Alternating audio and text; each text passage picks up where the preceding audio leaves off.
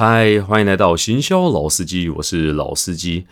不知道大家有没有在看球赛哦？上个礼拜呢，最热血、最热血的 HBL 呢，打出他们的冠军了。啊，男生呢由光复高中拿下队史首冠，那女篮的部分呢就由淡水商工拿下来。这个全台湾最强的高中生陈将双呢，在最后一点多秒的时候的准绝杀，这个画面啊，在新闻上面一直播一直播啊，整个我的脸书呢也被他洗版了，只能说啊，真的是很精彩啊！我以前就是个篮球迷啊，我一直就很想要来跟大家聊聊一集啊，关于运动来看行销的这个部分。相信啊，就算没有看今年 HBO 的人呢，啊，去年也应该有看到戴资颖在打奥运冠亚军的比赛画面。哦，我记得那时候看现场的，哦，看到真的是紧张的要死。那运动整个产业背后呢，本来就有很大比例是跟行销有关的啦。所以今天呢，我们就来好好跟大家聊聊啊，运动行销这个主题啦。在切入运动行销主题这个之前呢，啊，我们还是给大家复习一下上集呢，我们内容特别强调啊，到底情绪呢对于行销的影响力有多大啊？如果忘记的话，当然可以去听听上一集啊，然后快速给大家复习一下。简单的来说啊，就是俄罗斯呢那边制造假消息啦，然后呢就是呢啊，透过一些仇恨的情绪来撕裂美国的民主。如果你对整集的内容有兴趣的话呢，啊，出去左转啊，第二季第二集啊，把内容给听一听，复习一下啊，有好没坏啦。啊。话说回来。身为一个行销人啊，对于整个观众的情绪呢，几个基本的情绪的掌握一定是要有的啊。基本的情绪像是什么啊？譬如说啊，看到你的广告会开心的啦，啊，参加你的活动会开心的啊，开心的情绪一定会掌握吧，这个是最基本的。那第二个情绪会掌握的是什么？是仇恨吗？啊，没有，仇恨的情绪应该是普廷大大在用的，对不对？一般我们一般啊，在做广告的时候，很难把仇恨的情绪丢进去啊。现在的广告环境啊，并不欢迎制造仇恨啊，除非你是做政治人物的啊，可能机会会大一点。那我们先讲普罗大众在做的行销啊，一般仇恨的这个情绪啊，我们不大用得到啊。那我们会用到什么呢？我们可能会用到是恐惧的情绪，恐惧的情绪是也很常见啊。啊，举个例子。啊，那个在卖烟的广告，对不对？你的香烟盒上面它会写什么？啊，他是一直讲说，哎，你吸烟会得肺癌啊，你会怕吗？不会嘛。可是他放了一根垂下去的香烟，哦，可能就很多人很害怕了。啊，所以说啊，这个有的时候他用的是一种恐惧的行销。听到这里啊，大家不要觉得说哇，用恐惧做行销啊，哦，好缺德啊，好怎样，好怎样啊？这个就是商场上面的现实啊。我们做行销的人啊，一定要理解一下真实的世界是怎么搞的，对不对？啊，没有办法嘛！你跟消费者好好讲说这个正面表列的事情啊，你吃这个东西多健康，其实大家一定是要听不听的嘛，对不对？可是你跟他讲说你这个东西不吃啊，你会死得很难看哇！大家看毛起来买，对不对？那像我自己也是一样，我什么时候吃叶黄素最认真啊？就是去检查完眼科的隔天最乖嘛，对不对？啊，人就是这样子，所以行销上面呢就会相对应呢，知道什么东西讲给你听才会有效啊，他就会配合呢啊，给你相对应的解决方案。所以恐惧的。行销非常非常多，如果你真的了解那个商业的运作模式，你就会发现哦，每一年呢，在公布说啊，全台湾的致死率最高的症状是什么啊，一定是。大肠癌啊，其实这个已经蝉联冠军很多年了。只要这个新闻一出啊啊，所有跟肠胃保健有关的商品啊啊，通通都喷出来啊。然后像这一阵子不是用电比较吃紧吗？对不对？那个中部的火力发电厂呢啊，就开始会加速它的运转。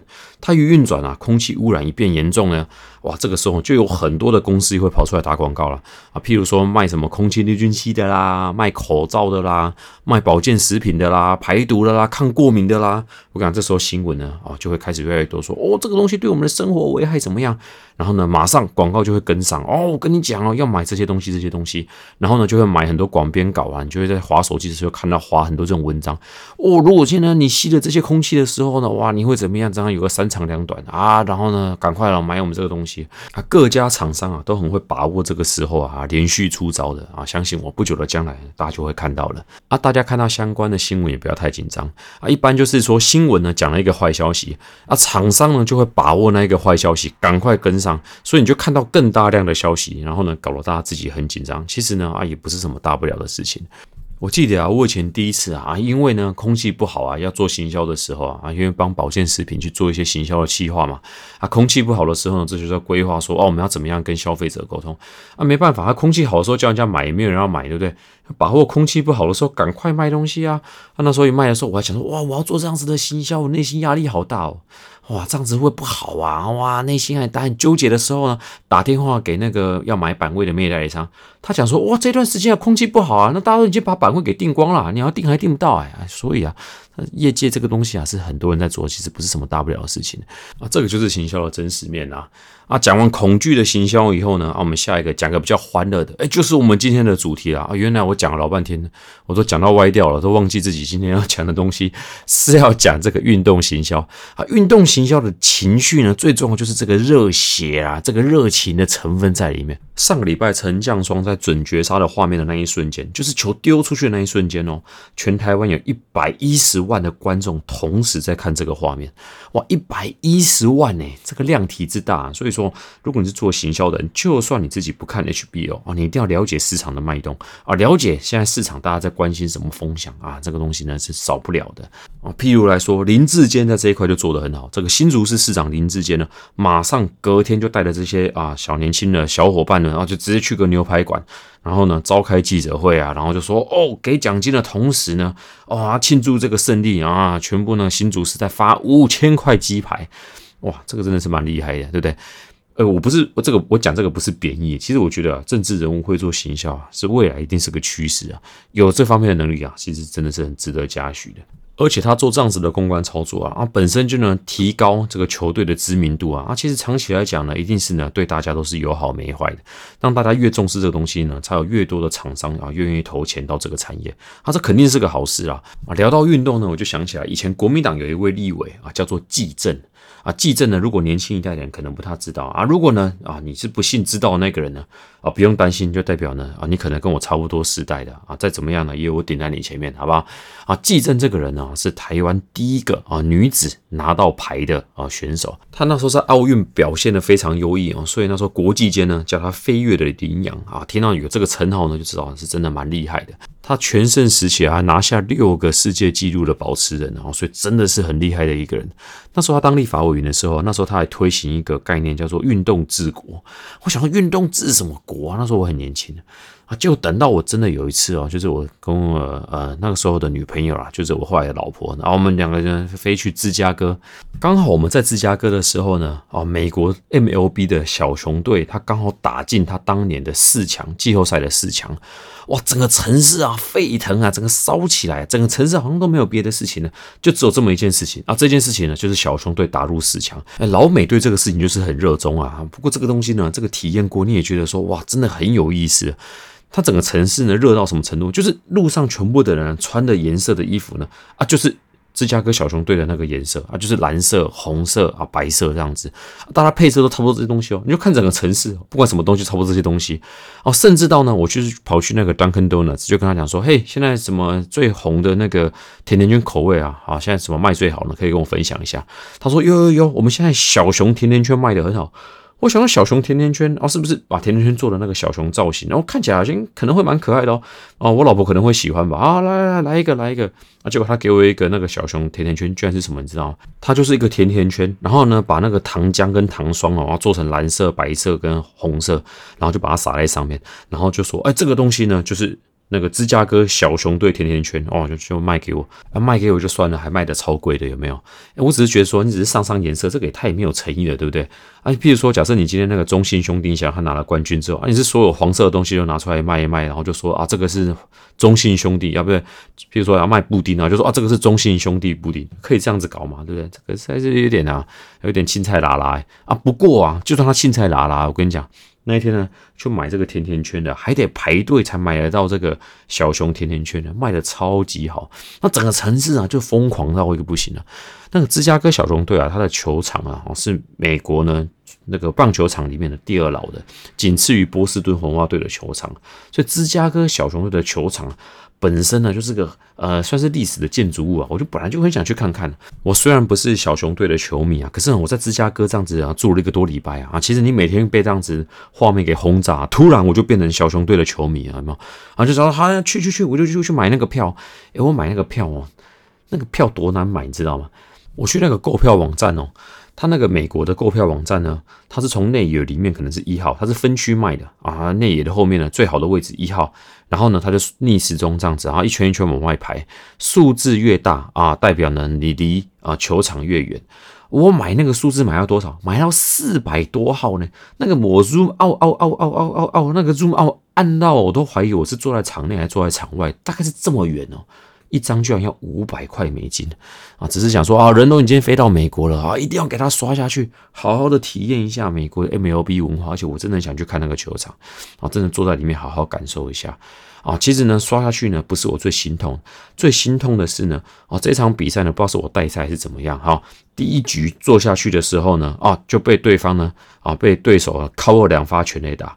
第二发好像还是投手敲的，啊，第一局就落后个五六分，然后呢，从头落后到尾，这个比赛就这么结束了。啊，照理来讲，这应该是个很糟的体验，对不对？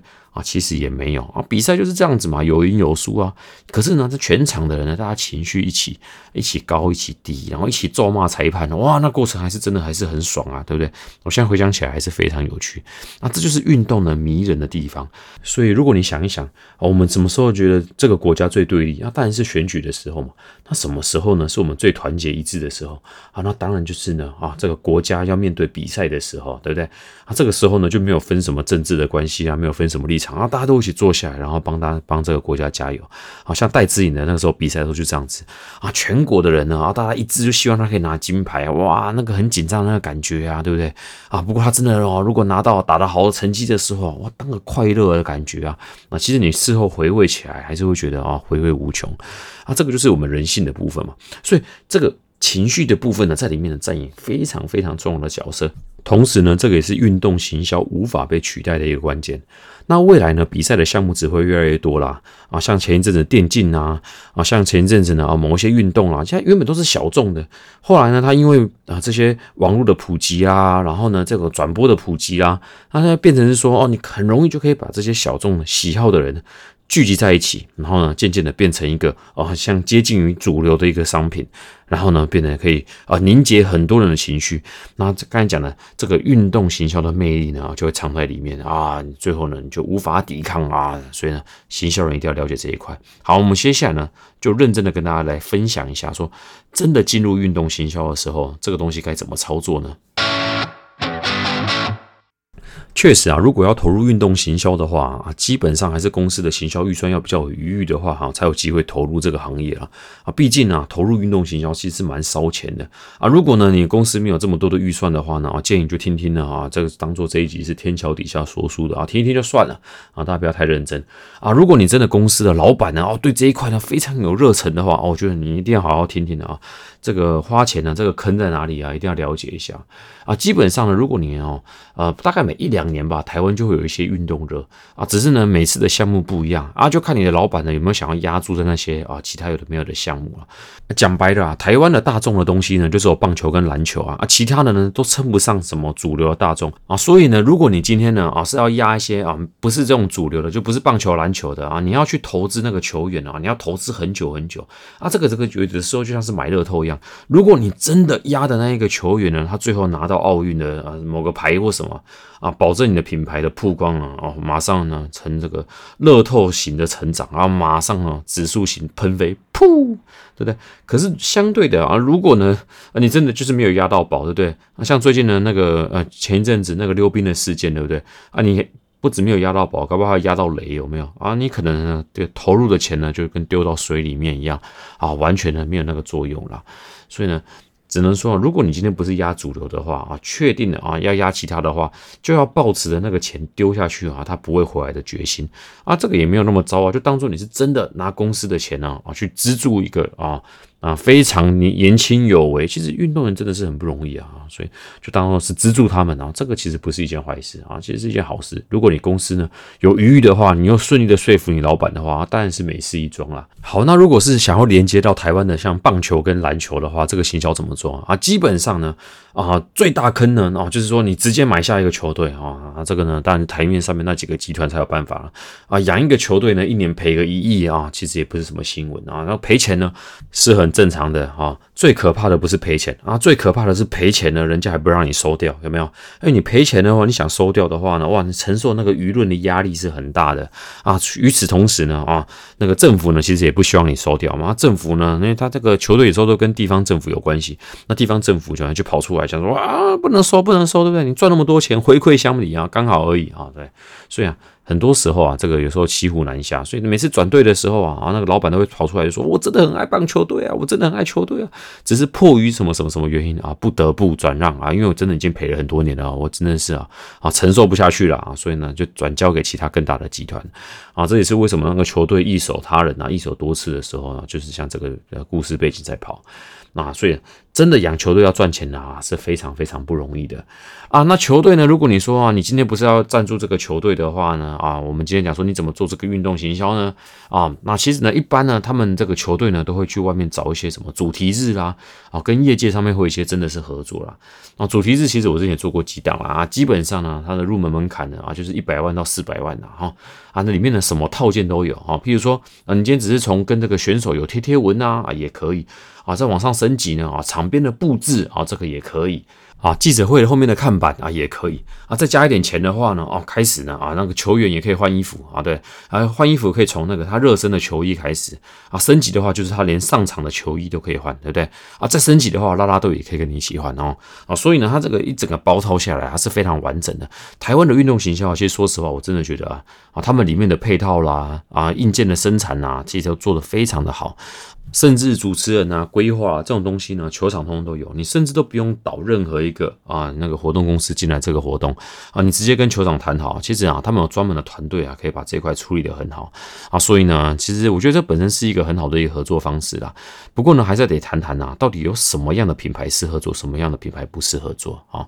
基本上呢，如果你今天想要做球场行销呢，有一件事情一定要知道，就是它事后的绩效呢非常难写啊。如果你今天要把它算出。说啊，我每一个看到的人呢，多少成本的话啊，其实我是觉得啊，你很难算到它划算的。不过啊，如果你当做说你花个一百万呢，或者花个两百万啊，啊就可以全场呢，现场一两万的人呢看到你的东西啊，从这个角度看的话，倒是不会太贵啊。所以基本上在里面呢，不要就只有曝光，你最好还有一些其他可以搭配上的。最好呢，你是可以线上跟线下呢可以直接结合的啊。为什么这么说呢？你看你现场如果能够发试用品，你是能够发几个，对不对？啊，你发完了以后呢，啊这个效果就没有了。你现场就算有再多的曝光啊，没有办法直接导到销售的话，离开球场啊，大家忘的是很快的。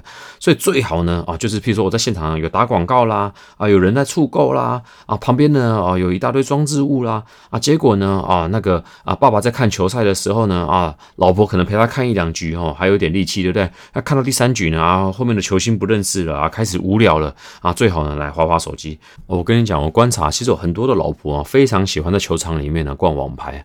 他为什么会有这个状况啊？因为他那个球赛，如果他看到他没有兴趣的话呢，啊，他平常呢，我在家里呢逛网拍啊，老公都会在旁边碎念，对不对？啊，这是个。